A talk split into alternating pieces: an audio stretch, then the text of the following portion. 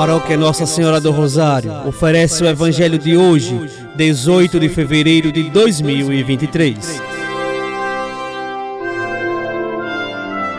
Proclamação do Evangelho de Nosso Senhor Jesus Cristo, segundo São Marcos, capítulo 9, versículos do 2 ao 13.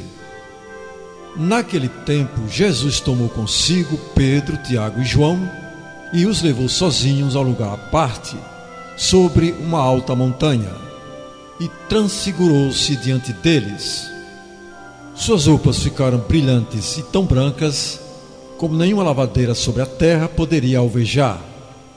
Apareceram-lhe Elias e Moisés e estavam conversando com Jesus. Então Pedro tomou a palavra e disse a Jesus: Mestre, é bom ficarmos aqui. Vamos fazer três tendas uma para ti, outra para Moisés e outra para Elias. Pedro não sabia o que dizer, pois estavam todos com muito medo. Então desceu uma nuvem e os encobriu com sua sombra. E da nuvem saiu uma voz: Este é o meu filho amado, escutai o que ele diz. E de repente, olhando em volta, não viram mais ninguém a não ser somente Jesus com eles. Ao descerem da montanha, Jesus ordenou que não contassem a ninguém o que tinham visto, até que o filho do homem tivesse ressuscitado dos mortos. Eles observaram esta ordem, mas comentavam entre si o que queria dizer ressuscitar dos mortos.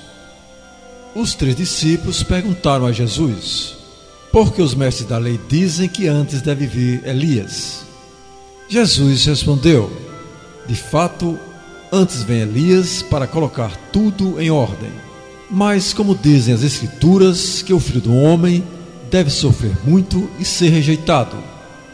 Eu, porém, vos digo: Elias já veio e fizeram com ele tudo o que quiseram, é exatamente como as Escrituras falaram a respeito dele.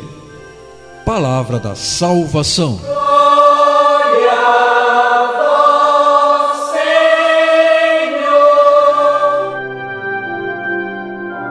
Amados irmãos e irmãs, a transfiguração de Jesus quer nos mostrar a antecipação da sua glória e também a nossa.